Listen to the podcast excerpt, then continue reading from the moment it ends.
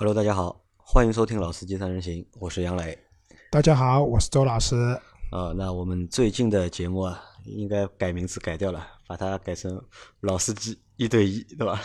我们已经有大概四五期节目没有三个人一起做节目了。没有，其实是这样，有很多网友也说嘛，你们虽然叫《老司机三人行》，但是呢，也不一定要三个人的。那我跟杨老师两个人呢，我觉得也是可以的。只要节目更新就可以，啊，节目。有质量的更新，对吧？周老师来了嘛？大家知道，周老师是质量的保证。啊，质量的保证啊！说到周老师，我说个笑话给大家听一下。就我们现在不是开了商城了吗？就是在卖那个会员卡和节目支持卡。然后上周周老师一个人，因为周老师就是卖掉了两张卡。故事是这样的：先是有一个小伙伴来和我说，就是他看到我们开商城了，他表示支持。他说：“但是呢，最最近就听我们节目听的比较少嘛。”但他说你商城已经开了，我肯定会买一张卡来支持一下。但呢，我有一个要求，我的要求是什么呢？他说我不喜欢周老师，你让周老师一个月不要上节目，我就买你张卡啊。那我说好的，那你先买，对吧？他就买了，买了这这个是应该这个应该是上周一还是上周二的时候，我忘记了。那过了两天，又有一个小伙伴来找我，他说为什么周老师最近一直没来上节目？那我说周老师上班。比较忙嘛，对吧？没有空来做节目嘛。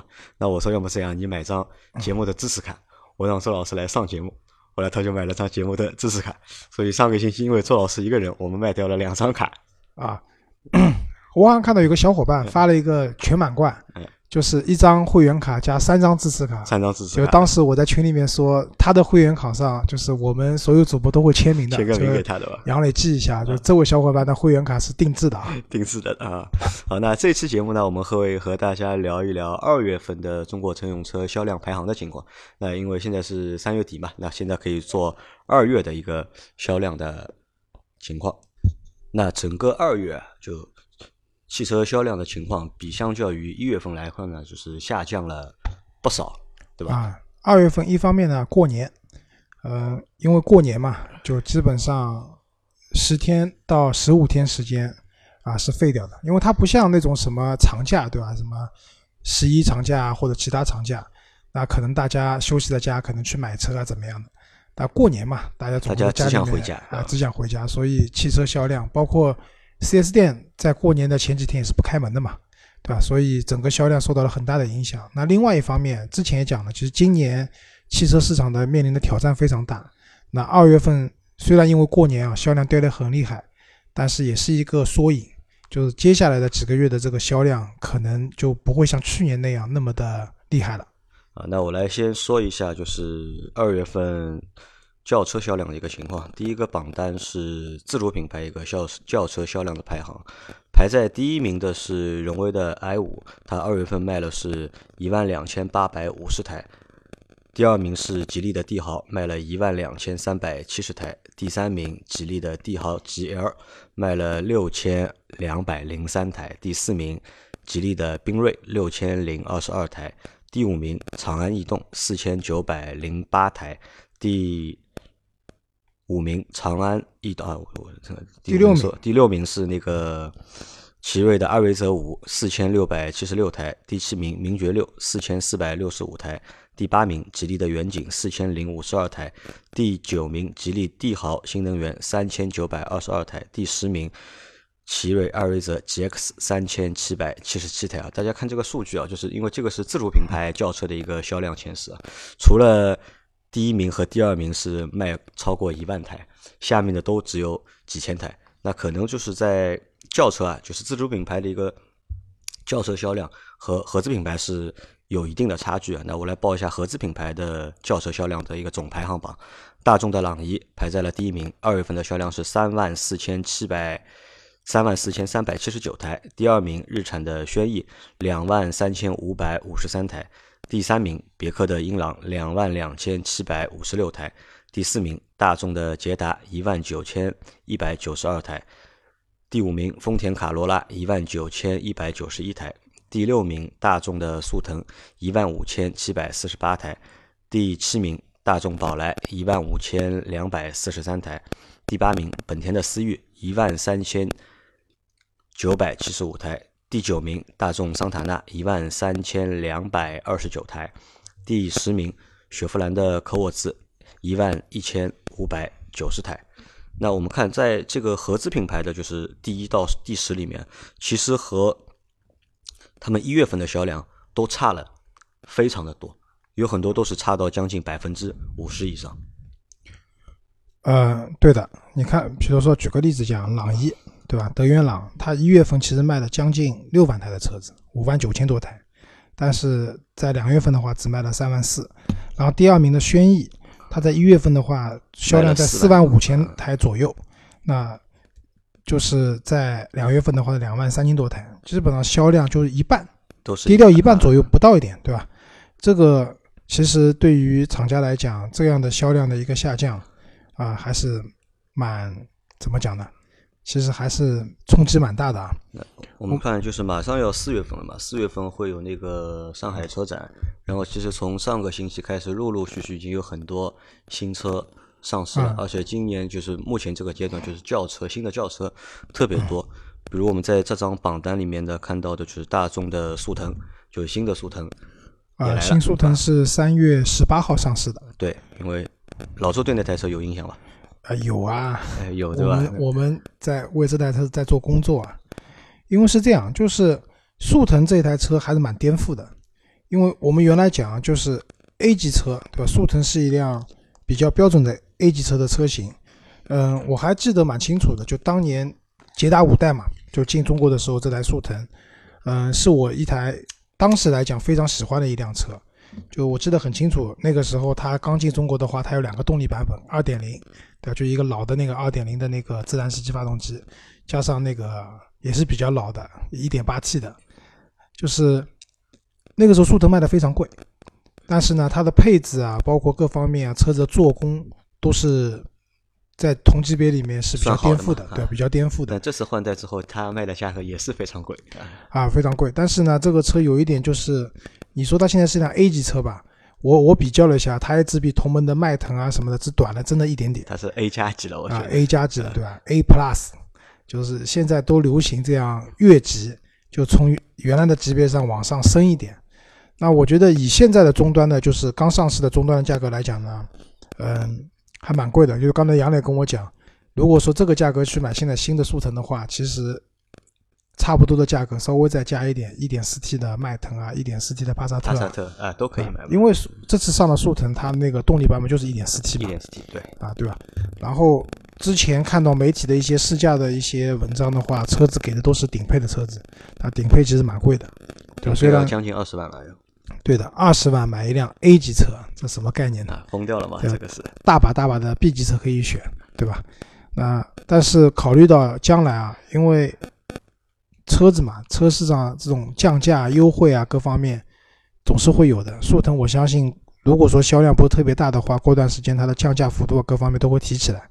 那在这样的情况下，我觉得这个车对 A 级车的市场的冲击应该还是蛮大的。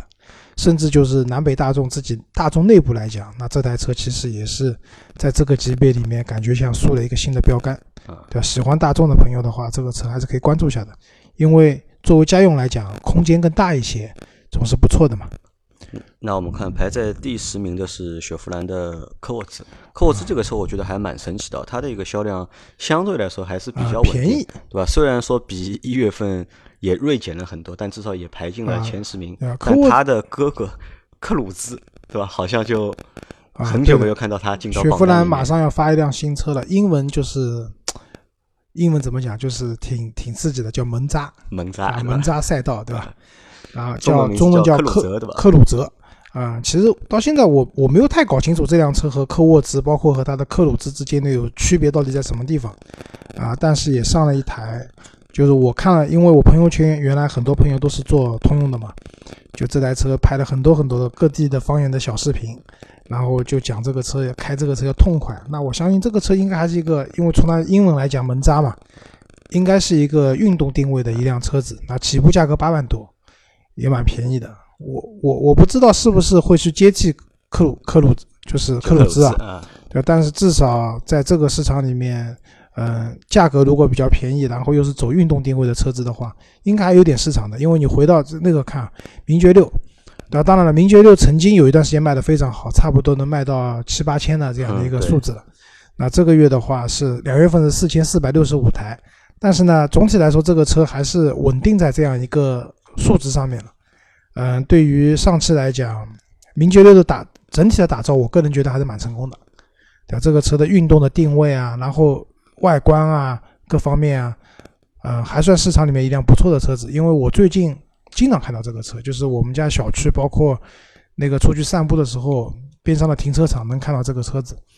另外一个我想讲的是吧，荣威的 i 五，i 五对吧？嗯，啊，这是一辆蛮神奇的车子，一月份卖了将近两万台。然后二月份的话卖了一万两千八百五十台，虽然销量也被减了将近一半，啊，但是这个车子总体的销量，其实它也，嗯，怎么讲？我觉得龙 i 五可以卖的比较好的一个很重要原因是这台车的外观其实做的还是很非常不错的，就是旅行车的那种样子，然后大两厢，就是从后备箱的实用度啊，然后各方面来讲都是不错的。因为我特意去翻了一下 e i 五的销量，e i 五也卖了，就 e i 五是一辆纯电动车。它和就大家会去买的那个插电混动还不一样，呃，那个车也卖了两千多台。因为我之前在做那个就是大众的朗逸的电动车的这样一些调研嘛，啊，我们也看到像 e i 五的话，之前的版本的话，它的续航里程是三百多公里，然后价格的话，入门的价格也差不多要十四五万。它二零一九款上了以后，它的续航里程提升到了四百多公里，而且入门的价格的话，十二十二万八千八。啊，当然，现在到十三万了，现在已经。但是那台车的话，好像买不到，最便宜的那台车基本上不造的。但是你能买到的这个价格的话，也就十三四万。然后对于限牌城市来讲，送牌照，对吧？然后那个免购置税等等的一些优惠来的话，我觉得这个车能卖的非常好。就对自主品牌来讲，真的是卖的非常好。龙就上汽在打造这样的车型上面，嗯，还是花了一点心思的。另外一个就是。嗯，对比名爵六啊，都是上汽集团下面的话，名爵六其实做了更多的广告，对吧？i 五其实没有太多的，基本上没看到过广告。对的，而且但是呢，有一点就是 i 五有个活广告，什么就是出租车，上海有很多出租车是那个荣威的电动车 e i 五，对吧？这也算是移动的广告吧？嗯，无心插柳柳成荫，无心插柳柳成荫。对啊，这个车我觉得卖的挺好的。荣威的 e i 五还是在电动车里面算比较性价比高的一台车，对吧？你品牌品牌有，对吧？外观又正常，是吧？价格也合适。品牌的话，荣威其实现在在国内就大大量的那个自主品牌里面，荣威应该还是排在排在头部的。对，第一阵营里面，大家会觉得这个牌子还是不错的，有点这种英国的风范，对吧？虽然已经跟英国没什么关系了啊。嗯，我还想讲一辆车，是那个吉利的帝豪新能源，卖了三千九百二十二台，啊，其实这个不容易的，一辆也是一辆电动车，对吧？就是我最近嗯去了一次杭州。然后发现就是吉利他们自己运营的一个平台叫潮头专车，潮头专车，嗯，啊，用的就是这个帝豪的这个那个电动车，啊，我觉得这其实也是一个蛮好的方式。一个呢，就是当你去打车的时候呢，你去开，就是司机呢，嗯，跟你会有的时候你可能感兴趣，会跟司机聊一下这个车怎么样啊。然后司机通常来说，对于据我了解啊，就是潮头专车的一些司机对这辆车的评价还蛮高的。然后你自己坐在里面的时候呢，觉得空间啊各方面都不错，对吧？这也是一种移动的广告吧？我觉得会带动这辆车的一个销售。那同同样的就是，哪怕我不买电动车，因为我坐了这个车，我可能会去买帝豪或者怎么样。其实这种方式蛮好。以前可能觉得一辆车如果坐了出租车、坐了专车会很 low，对吧？会很 low，对吧？但是现在看来，其实你如果比较贵的车子去坐出租车、电动车呢，大家会觉得。啊，有点 low，不想买。但是这种比较亲民的价格的车子做了这个以后，大家用过以后会发现，啊，其实蛮好的，价格也不贵。广告的作用会更大一点，对吧？包括就是上汽现在不是也有自己的那个出行平台嘛，用的也都是上汽。想到对吧？想到啊，那个平台做的不好，没有没没有超超专车做的好。好，好。另外一个还想说一个就是卡罗拉，就卡罗拉其实还卖的蛮坚挺的，将近两万台嘛。然后我想说，这个是因为最近卡罗拉上了它那个插电混动版本。嗯，研究了一下，就是我们通常讲一辆插电混动的车子，就像周老师以前买过比亚迪秦啊什么，就是当亏电的时候，车子其实动油耗会非常高。但是卡罗拉的那个一加啊，就是它的插电混动版本，包括雷凌，它在亏电的时候，它本质上就是一台。呃，卡罗拉的双擎版，双擎版的卡罗拉，当然，因为它电池比原来重，重了一百多公斤，那就相当于什么呢？就是在这个车子上可能做了两个多做两个成年人带所带来的油耗的增加，但要比普通的那些插电混动的车子，嗯，在亏电的时候油耗还是会低很多的。所以我觉得这个车上来以后，当然也不可能大卖嘛，因为买插电混动的大部分还是限牌的城市。但是对于想买插电混动，然后它的价格我没记错的话，应该十八万九千八起嘛。嗯，自主品牌的很多插电混动也要十六七万起了。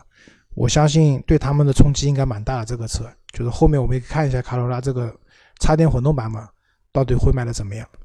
好，那我来继续下一个榜单，是豪华轿车的一个榜单，排在第一名的是奔驰的 E 级，卖了一万零九百九十四台；第二名是奥迪的 A4L，卖了一万零三百四十五台；第三名是奔驰的 C 级，一万零二百零一台；第四名宝马的五系，八千三百六十三台；第五名宝马三系，七千九百三十四台；第六名奥迪的 A6L，卖了六千零。六千四百三十三台，第七名奔驰的 A 级四千五百八十二台，第八名奥迪的 A 三三千五百二十八台，第九名凯迪拉克的 XTS 两千九百九十台，第十名宝马的一系两千九百六十二台，第十一名红旗的 H 五两千三百三十台。那我们看在这个豪华轿车的排行里面，前九名对吧？BBA。对吧？凯迪拉克算是二线豪华的第一名挤进去了，对吧？三两千九百九十九台。那相对来说，我觉得就是在目前的中国的豪华品牌市场里面，BBA 反正还是当仁不让，霸占了就是基本上就是前十的一个销两月份对吧？豪华品牌的那个相较一月份的那个下降，反而比那些普通品牌要低，就是没有降到百分之五十那么多。就是说奔驰 E 对吧？一到二月累计卖了两万六千七百台，它一月二月份还是卖了一万多，就它的下降幅度没有到，就是像刚才讲的像德源朗什么的将近百分之五十，这说明什么？可能就是要过年了嘛，大家拿了年终奖对吧？买辆好车回家过年啊，这个有点道理的。嗯，五系卖的不太好，就五系有段时间已经可以已经反超 E 了，但是这个月卖的不是特别好。嗯，这里面就是奥迪 A 六啊。我不知道这里面的销量就是新 A 六和老 A 六之间的比重是多少。我估计还是老的会多一点。老的多一点，因为新的会还是相对来说。因为新的 A 六即使上了，也是和老的 A 六一起卖嘛。老的 A 六并没有就是停产，还是会继续销售。那看一下这个豪华品牌里面，就是跌的蛮厉害的是谁？跌的蛮厉害的是凯迪拉克的 ATCL，在两月份只卖了一千四百。九十六台，那这个算卖了五千多台，对，这个算跌的蛮厉害的。那沃尔沃的 S 九零是两千两百三十九，正常，两千多台的水平，和它的就是一月份的销量也差不多，因为它一到两月总共也卖了四千九百零四台。那可能啊，在豪华的就是轿车的品牌里面，就是变化没有什么太大，跌幅也不大，对吧？反正也是 BBA 把持。好，那我们再来往下看啊，就是 C 级车。C 级车的一个销量排行是排在第一名的是奔驰的 E 级，卖了一万零九百九十四台；第二名是宝马的五系，八千三百六十三台；第三名奥迪的 A6L，六千四百三十三台；第四名凯迪拉克的 XTS，两千九百九十台；第五名沃尔沃的 S90，两千两百三十九台；第六名丰田的皇冠，九百八十九台。第七名大众辉昂八百零七台，第八名凯迪拉克 CT 六四百九十八台，第九名宝马五系新能源二百五十九台，第十名红旗的 H 七两百零二台。那在 C 级车市场啊，就是你要卖得动，那可能一定需要是一个豪华品牌啊，对的，对吧？如果你不是一个豪华品牌的话，你看一到五名都是一到五名都是豪华品牌嘛。第六名的话，皇冠。它只卖了九百八十台，一千台都不到，而且就是皇冠会卖的更少了啊！皇冠因为亚洲龙上亚洲龙上了的，不但我估计啊，就是因为亚洲龙上个星期上了之后，我们群里也在天天在讨论，对，有很多小伙伴觉得这台车的就是竞争力比较强，它可能一上的话会影响很多就是同级别车里面的就是销量，或者它有比较大的竞争的一个优势。看厂家产能怎么安排的吧，如果这个车的产能放的比较大的话。呃，因为我之前看群里面说这个车可能要加价，好像说加五千块装潢。装潢，嗯。啊，对吧？然后如果说产能放的比较大，销量压下去，指标压的比较高的话，这个车价格没有那么坚挺，就是也不指望降价了，可能也不加价的话，啊，我觉得它可能会抢一些其他的这个级别的车子的一些生意啊。那我老赵，皇冠那个就是亚洲龙到底应该算是 B 级车还是 C 级车？亚洲龙的话，以它的车身长度来讲，其实也可以归到 C 级车上去了。就是有点那个 ES 的感觉，对吧？啊，对的，车身长度有点，嗯，怎么讲呢？就是这个车它下可以打凯美瑞这样的一些车子，对吧？往上还是可以去抢一些上面的，因为车子比较大嘛，就是给你的视觉感觉各方面，这个车也很大，往上可以抢一些 C 级车的市场，也属于一台越级的车子吧。好，那 B 级车的一个销量排行是。大众帕萨特一月份是呃二月份卖了是一万一千五百零九台，第二名是本田的雅阁一万一千一百三十一台，第三名奥迪的 A4L 一万零三百四十五台，第四名奔驰的 C 级一万零二百零一台，第五名大众迈腾九千八百八十九台，第六名宝马的三系七千九百三十四台，第七名雪佛兰的迈锐宝。七千三百二十五台，第八名丰田凯美瑞五千一百九十四台，第九名别克君威四千八百九十二台，第十名日产的天籁三千八百三十三台。那在这个榜单里面，B 级车，那排在第一名的是帕萨特。那这个我觉得还有一点点的意外啊，因为我们看就第二名就是在上个月里面一月份里面就是凯美瑞是卖的。非常好，但是在这个月里面，凯美瑞可能只卖只卖多少？五千一百九十四台，对吧？相较就是一月份要差了将近一万五千台还要多一点。因为我印象没错，两月份这个时候亚洲龙出预售价了，出预售价对吧？大家都都缓一缓，在等新车了。那我觉得可能是什么？我倒反而觉得可能是就是那个丰田的排产啊。嗯，比较合理，对吧？到了就是两月份，对吧？可能就是他故意就是车生产的比较少，所以就是卖的也比较少一点。老周觉得有这个道理吗？啊，也有可能吧，也有可能，因为单看一个月的排行，因为两月份本来大家都在降嘛，所以你降多降少的话，可能也和厂家的排产有关。因为我们看到的其实都是终端的批发数，还不是上牌数。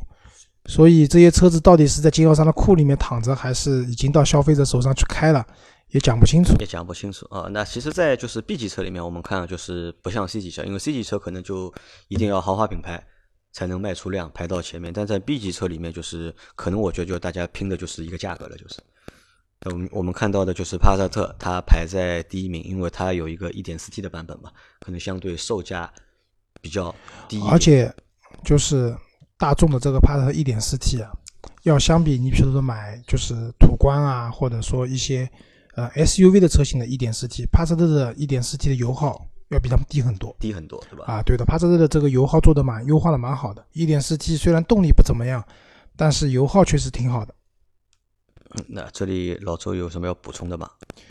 嗯，宝马三系啊，大家宝马三系啊，抄底的好时候对吧？啊，趁着最后新车还没上的时候。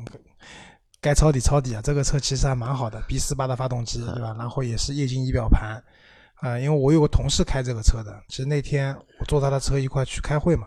其实我觉得这个车现在买的话，他当时买还贵了，要比现在贵，其实还是蛮蛮划算的。现在买的话，上上个星期有那个宝马的销售打过电话给我，问我要不要去看一下三系，现在最便宜那个版本二十二万出头一点。不买最便宜的，你肯定是买什么三二零的那个运动套件啊，这种 M M Performance 不是 M Pro 就是 M 的运动套件的版本了，也就二十五六万。啊，但我们看就是排在第十名的日产天籁，天籁可能还没有就是用户可能还没有适应它，就它到现在这个销量好像还还没有爬上去，对吧？嗯。两个月加起来只卖了超过一万台多一点。老周对这个有什么看法吗？天籁这个车新车上来也没去看过，不太了解。反正就大家的概念就是二点零 T 嘛，就这个级别里面可能最快的一辆车啊。但是好像 B 级车市场快没有用的，快没有用的吧？对。啊，那我们再往下看，就是紧凑型车的排行是第一名是大众的朗逸，两月份是三万四千三百七十九台，第二名日产的轩逸两万三千五百五十三台，第三名别克的英朗两万两千七百五十六台，第四名大众捷达一万九千一百九十二台，第五名丰田卡罗拉一万九千一百九十一台，第六名大众的速腾一万五千七百四十八台，第七名大众的宝来一万五千二百四十三台，第八名是本田的思域一万三千九百七十五台，第九名。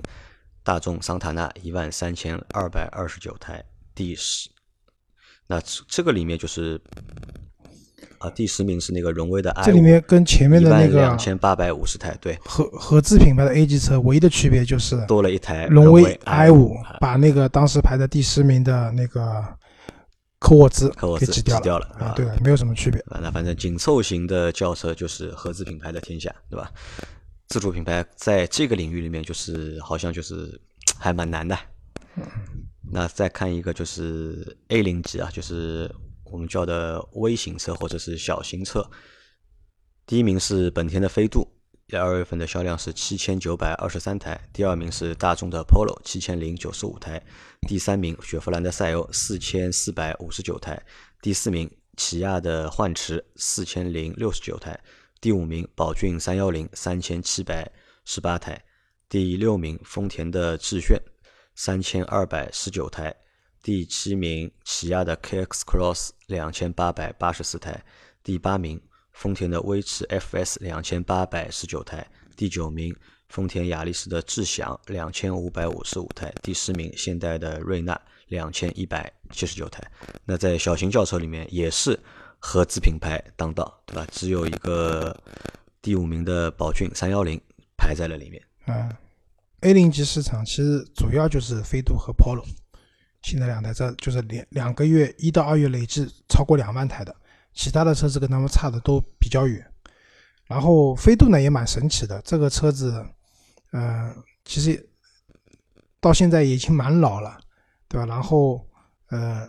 当然，价格会比较便宜嘛。飞度的入门的价格也比较便宜。那个上次阿 Q 买的那台车，入门价格就七万块钱左右，七万多块钱，对吧？就大家这个车好，胜在是第一个，这个级别里面它的空间算大的。第二个呢，油耗控制的非常好。那对于喜欢玩车的人来讲呢，还有个 GK 五的名号在那边。啊，另外一个呢，就是大众的 Polo，大众的 Polo，呃，现在其实在市场上在大家看到的在售的是第五代的 Polo，嗯。Polo 也算两厢车里面历史比较悠久的一台车子了，哪怕在欧洲啊，就欧洲可能大家觉得高尔夫是就是欧洲两厢车的一个代表嘛。那从 Polo 的角度来讲，它从第一代车型上市到那个跟高尔夫比的话，我没记错的话，可能也就晚了两年。整个欧洲的销量和高尔夫也是相当的，对吧？在中国的话，它比高尔夫上的还早，就是四代的 Polo 当年上市是零二年吧，应该是我没记错。我大学快毕，我大学快毕业的时候，就那个时候买台 Polo 绝对是，啊，有钱人的象征。我有个同学大学一毕业买了一台手动挡的乞丐版的 Polo，当时这个车落地的话十四万，是非常贵的。那放到现在的话，Polo 这种情怀要差一点了。现在的 Polo 能卖这个量的话，也是因为价格比较便宜。但今年 Polo 换代了，呃，之前。其实欧洲已经有了新的 Polo，大家感兴趣的话可以去网上看一下。之前一些媒体在香港也做过试驾了，就是欧洲版的那个 Polo，但他们是那个车型呢是 1.0T 三缸版本的。我们接下来换代的车型里面应该是没有这个 1.0T 的版本的，而是自然吸气的版本。整车的设计的元素、语言，包括车子的车身尺寸各方面，都和现在的 Polo 不太一样。就大家感兴趣的可以看一下，这次上海车展车子会亮相的，嗯，不过据说蛮贵的，据说蛮贵的，啊，对的。反正大众我觉得对新车的定价就是依然一如既往的有信心啊。那我们最后看轿车最后一个榜单是新能源轿车的一个销售的排行，排在第一名的是吉利帝豪的新能源，两月份卖的是三千九百二十二台，第二名是奇瑞的 eQ 三千一百五十七台，第三名比亚迪的 E 五。二千四百七十六台，第四名北汽新能源 E 油系列两千四百六十五台，第五名荣威的 eI 五两千三百六十九台，第六名江铃的 E 两百两千两百二十六台，第七名比亚迪的秦 EV 两千两百十二台，第八名欧拉 R 一一千八百三十七台，第九名大众的帕萨特新能源一千四百七十五台，第十名长安逸动的新能源两一千两百三十九台。那在这个里面，就是排在前十名的，也就一台是合资品牌的大众的帕萨特，帕萨特，那其他的都是被自主品牌所占据，而且销量相对来说，我觉得这个销量还不错，我觉得，对吧？你去和就是一月份去比的话，其实也没有下多少，相对来说，我觉得还算比较稳定。我比较好奇，为什么北汽新能源的那个 EC 系列没有了？EC 系列可能升级了吧？可能。现在叫 E 油了，有没有？有 EC 系的，EC 系只卖了一百五十七台。那当然，现在北汽啊主推 EU，啊，EU 五，EU 五的话，反正就是各方面从账面数据来看，外观到续航都提升了不少，都提升了不少。EC 大概不买了，反正价格也没贵多少。啊，那我们换一个榜单啊，换一个类型 SUV 的，来老周说 SUV 的。好，我们来聊一下 SUV 啊，其实那个。轿车可以看到就跌幅很明显，对吧？然后 SUV 这边呢，其实降的也蛮厉害的，跌幅的更厉害，我觉得跌幅更厉害，对吧？然后先讲国产的排行榜啊，第一名哈弗 H 六，对吧？这个反正常年第一，就算降它也是第一，两万五千七百二十八台。第二名是吉利的博越，卖了一万五千零十三台。第三名宝骏五幺零，一万两千两百六十八台。第四名是长安的 CS 七五，一万一千两百九十七台。嗯，第第五名哈弗 H 七啊 F 七啊，哈弗这个 F 系列的车子上来了啊，一万零六百六十五台。第六名长安的 CS 五五，一万零四百七十六台。第七名是长安的 CS 三五，一万零三百五十三台。第八名是宝骏五三零，八千四百四十八台。哎，第九名是我们前段时间试驾过的。吉利的缤越八千一百零二台，第十名是捷途 X 七零七千零九十九台。那在这个榜单里面，我们看就是吉利的博越，它这个排名算创了一个历史的新高，第一次排到了 SUV 就是销量的第二名，就是自主品牌里面，这个算蛮厉害的。但我们看里面谁找不到了？广汽找不到了，对吧？啊，传奇看不到了，对的。那里面比较还有比较谁比较厉害？我觉得就长安蛮厉害的。长安现在的就是 CS 七五、CS 五五、CS 三五，对吧？三台 CS 系列的都卖了一万出头。而且长安好像这个月还出了一台新车 CS 幺五，幺五，它就是从小到大全有了，对吧？而且好像我激活了，对吧？对的，好像长安对 SUV 的车型啊，我觉得也是特别的热衷，就出的特别全，车型也特别多。因为轿车卖不动嘛，轿车卖不动，对吧？对的。那我们看里面还有什么可以说的？宝骏五幺零、五三零加在一起卖了两万多台。好，往下吧。合资品牌，合资品牌第一名是大众的途观，对虽然还是排在合资第一，但是整体的销量其实降的蛮厉害的，一万五千四百二十八台。第二名现代的 X 三五，一万两千一百七十八台。第三名奔驰的 GLC 啊，GLC 超过那个。那个叉三和那个奥迪的 Q 五了，对吧？卖到了九千四百五十台。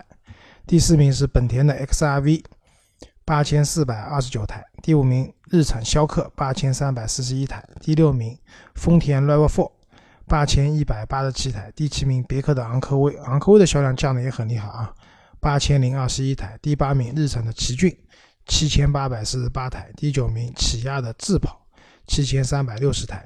第十名，宝马 X1 六千九百七十二台。呃，我我这里面想讲一下丰田的 RAV4 荣放，对吧？龙放也是要换代的，今年换代了。上海车展不出意外的话，应该会有全新一代的车型要进来了。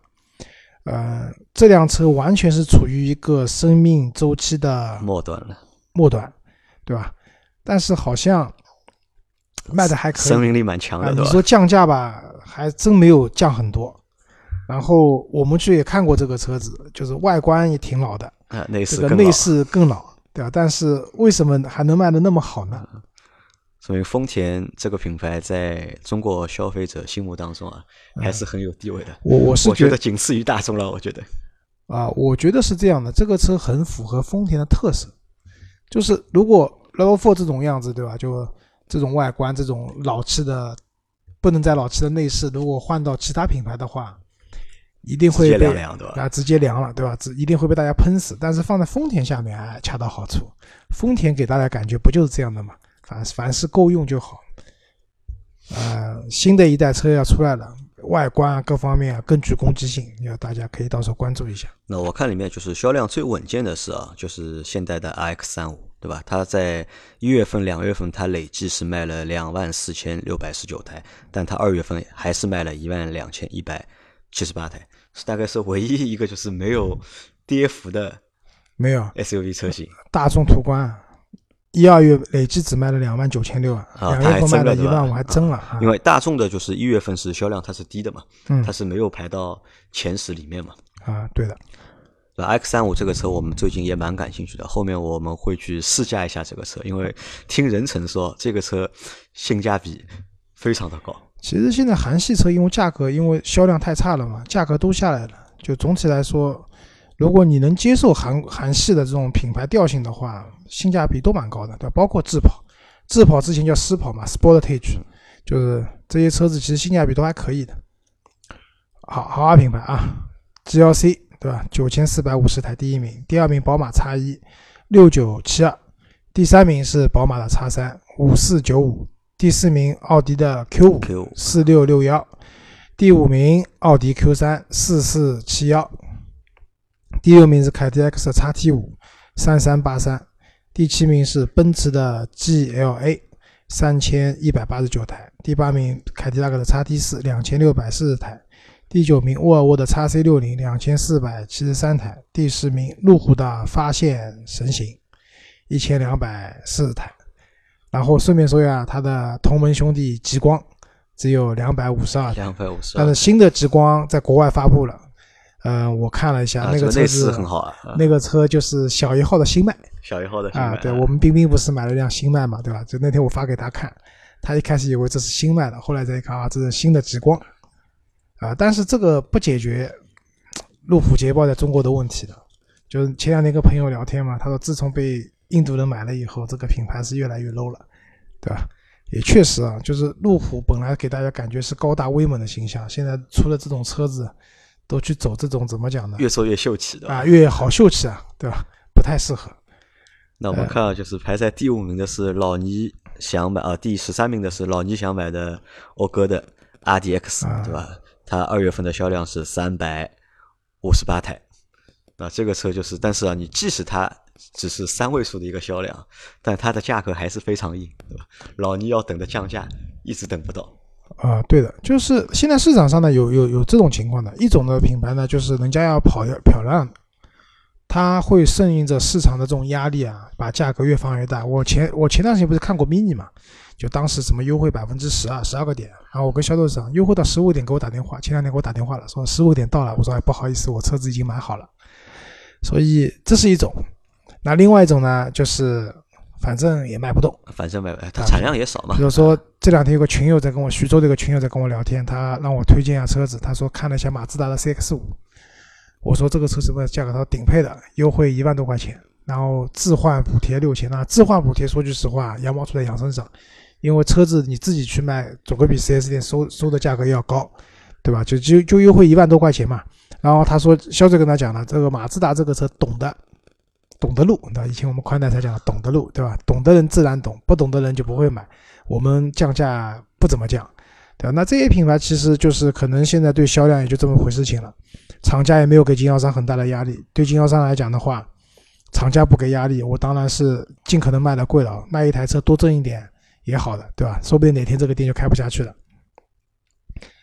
嗯，我们看讴歌的 RDX 也是这种情况，对吧？R D X 还比较特殊嘛，因为 R D X 就是其实原材料都是进口的嘛，只是在中国组装而已。对那可能它这个量就这些，对吧？它也没有就是太大的。我们看一下，去那个，就下面一个榜单蛮有意思的，就是一个中大型的一个 S U V 的。你让我说完前面一个榜单，最后一件事情，就是排在第十九名和二十名的分别是 D S 七和 D S 六。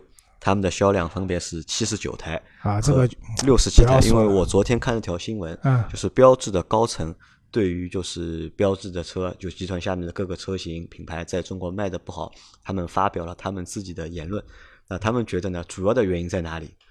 他们觉得主要的原因是在于就是国内的就是合资厂商，就中资方不给力，就是他们把锅全部甩给了就是他们的中方的合作伙伴。呃，不能这样讲吧？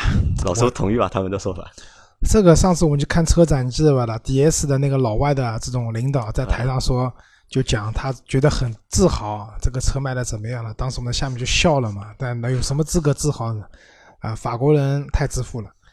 而且其实最近圈子里面也盛传啊，就是这些法国人，就不不一定法国人嘛，就是这些外国人，就是被派到中国来以后，也没干什么好事情，好吧？所以这些品牌就做 PAC 集团在中国做成这个样子，你说中方没责任吗？肯定有的，对吧？但是老外你们的责任也是不可推卸的。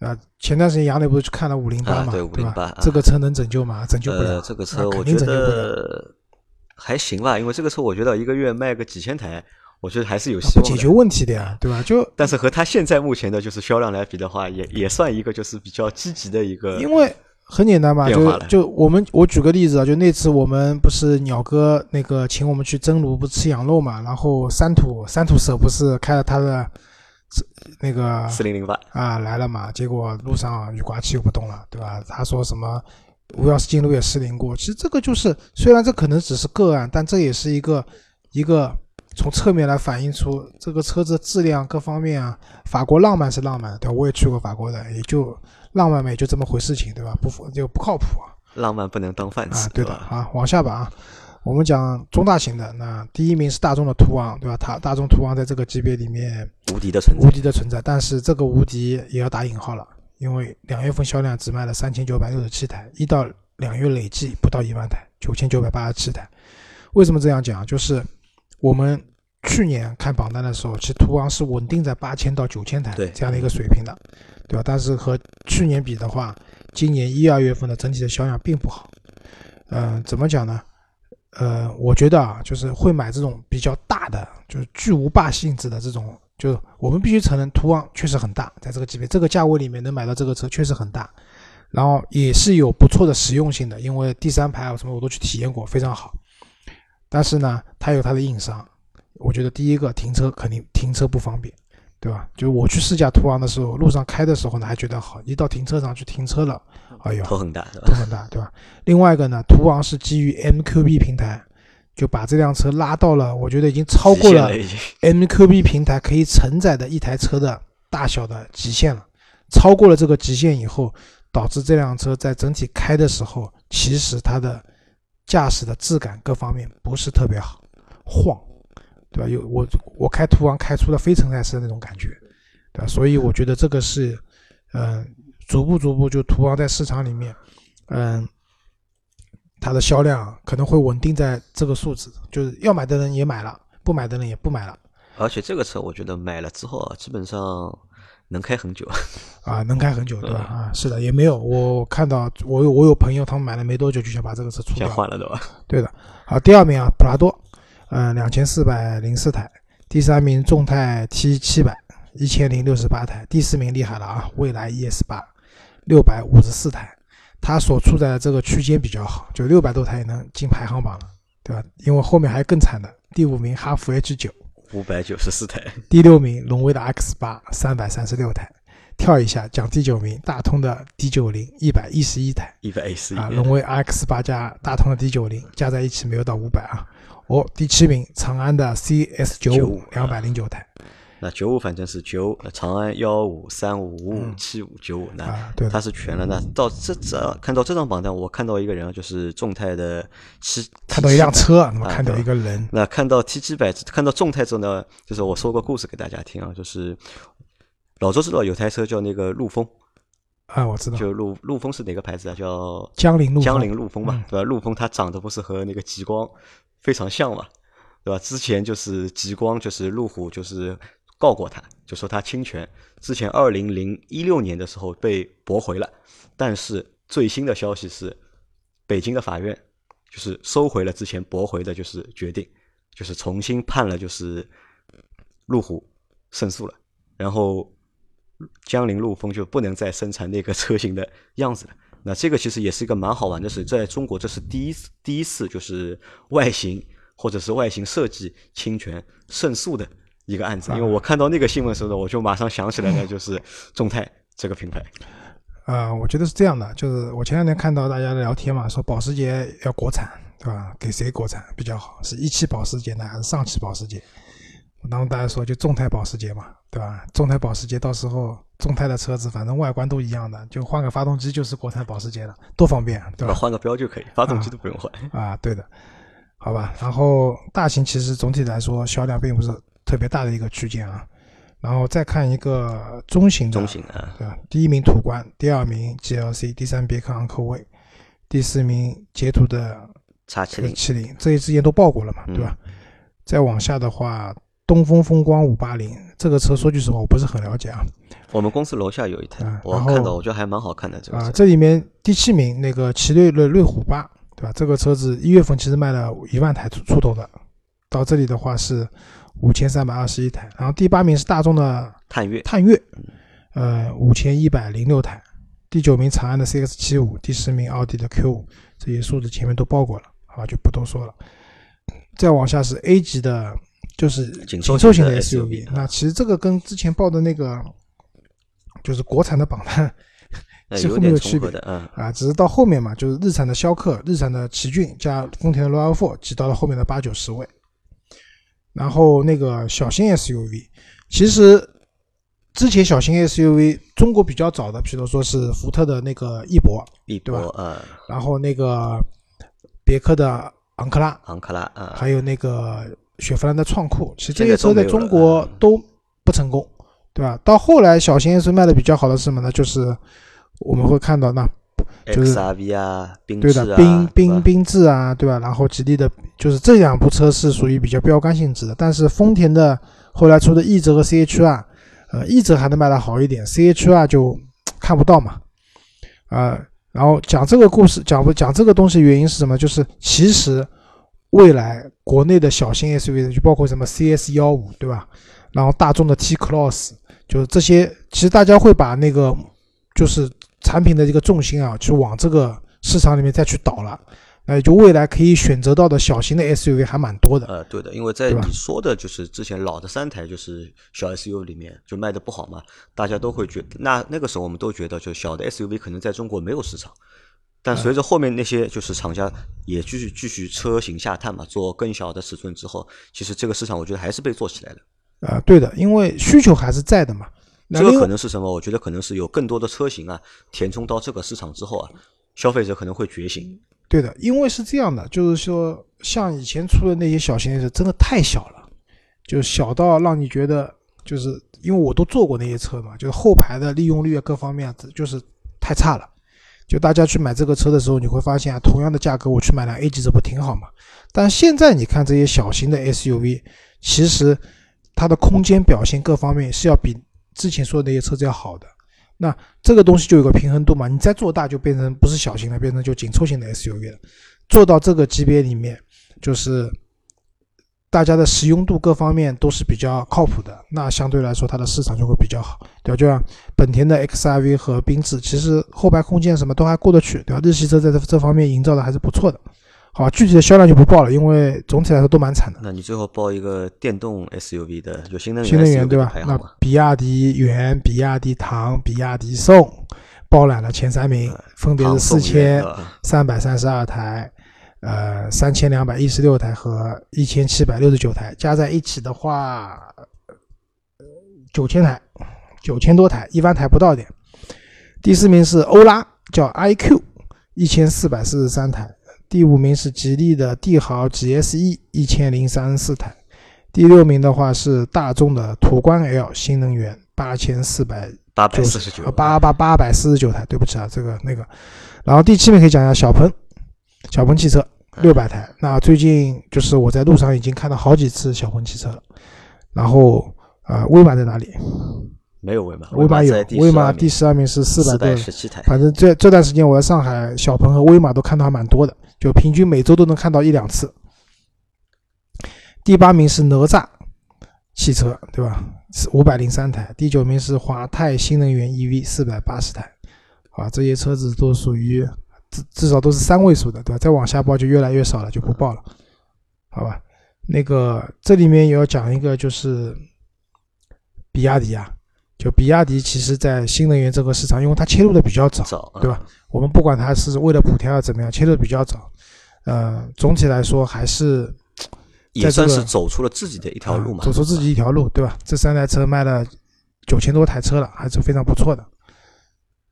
好，那我们再换一个车型啊，我们换一个 MPV 啊，MPV 两月份排在第一名的是五菱宏光，两万四千零六十五台，第二名宝骏七三零，八千七百五十九台，第三名宝骏三六零，六千五百零一台，第四名别克的 G 二八，六千四百八十三台，第五名。比亚迪宋 MAX 五千零七十五台，第六名东风风行凌志三千三百八十二台，第七名广汽传祺的 GM 六三千三百零九台，第八名江淮瑞风两千三百七十七台，第九名上汽大通的 G 五零一千九百三十六台，第十名风光三三零一千八百七十四台。那这个是前十名的一个排行。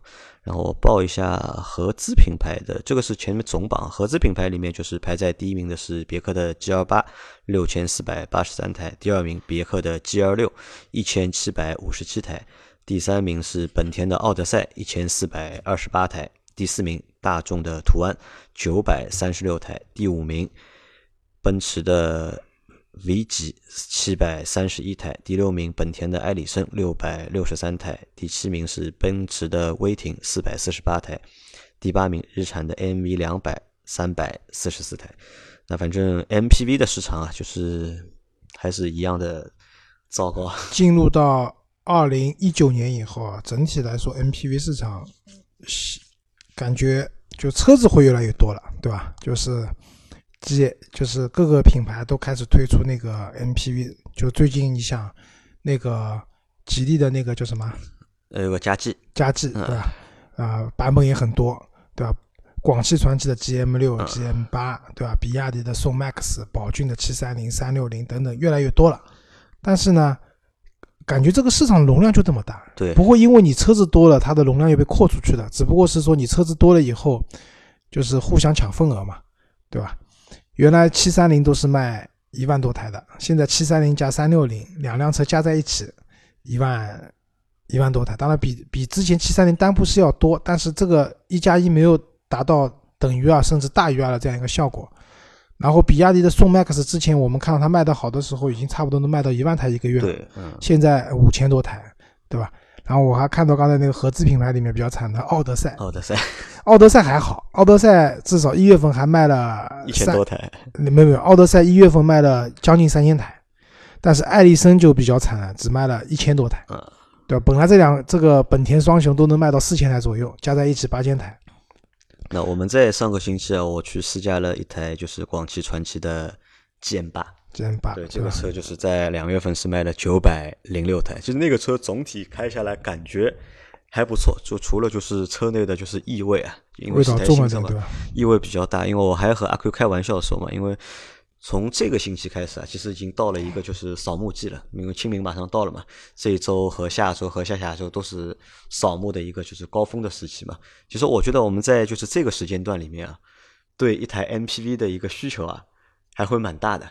因为扫墓嘛，需要就是一家人老老小小全部出去，在这个时候能够有一台 MPV 的话，可能会好一点，或者是一个更好的选择。